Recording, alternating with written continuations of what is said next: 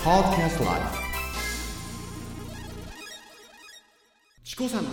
クリスの熊本発見伝阿蘇の司ビラパークホテルと松島観光ホテル三崎邸の提供でお送りいたします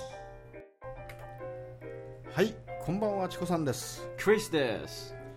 今日はクリス元気ですか元気でそうすですかはいうなぎパワーでうすなぎパワはいーで今日ねはい、うなぎ第3弾第3弾はいやっぱ夏はうなぎだよねって感じですね覚えてる第1弾は覚えてますよえっ、と、東浜屋はい第2弾が、うんえっ、と若松屋呼んでるじゃ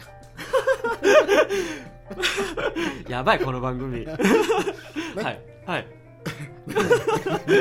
いやでもですね、若松屋はうん実際行ったことがないんですけれどもまだですあなねるほどねはい、うんあの東浜屋うんはクリスも行ってあのもう食べたことがあるんででしょその味はもう保証できますよ食べてガラス戸の後ろ側にはい小川のせせらぎ、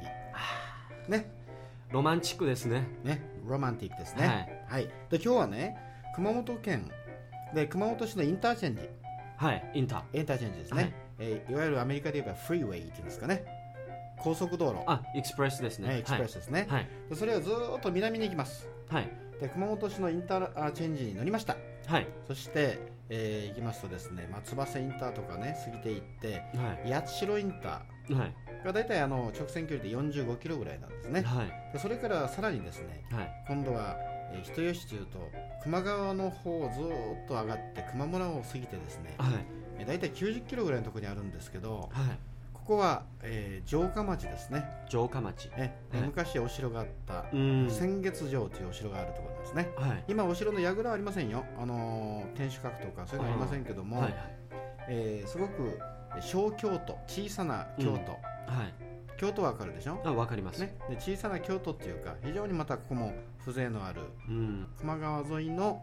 えー市です人吉市、あ人吉ですねそうです、うん人が、人と吉はいの市と書いて人吉市と言いますはいはいでこの人吉市にですねはい私は2つおすすめしたいうなぎ屋さんがありますおおどことどこですか一つはねはい上村というところです上村はいうなぎ屋さんそう、はい上下の上に村ねはい町村町村の村ですねあ人の名字ですかねやっぱだと思います、りうんそれと白石うなぎ、白石うなぎうん、これもね名字だと思いますが白い石と書きますね、あはいまあほとんど隣同士のところにあるんですよあ近いんだ近いんです、でこれ人によってね、ないえー上村が美味しいっていう人もいるし、うんいやいや白石がうまいよっていう人いるんですよあーだけど僕ねやっぱり料理人がは情熱を持って作るものはいうん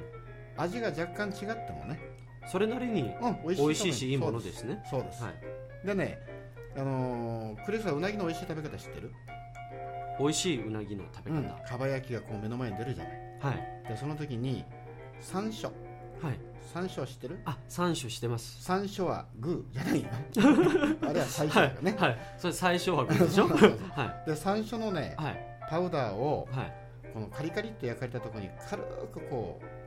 巻くんですよ、ああ巻くうん、そしてね肝水はい吸い物が出てくるじゃないあはいでそこに、えーうなぎの内臓がちょろんとありますねちょっと見た目グロいですけどうん美味しいですもんねうんそれもはいそれにもね、はい私はたまにそのはい山椒のあれをポツって入れるはいと食欲が湧くわあー湧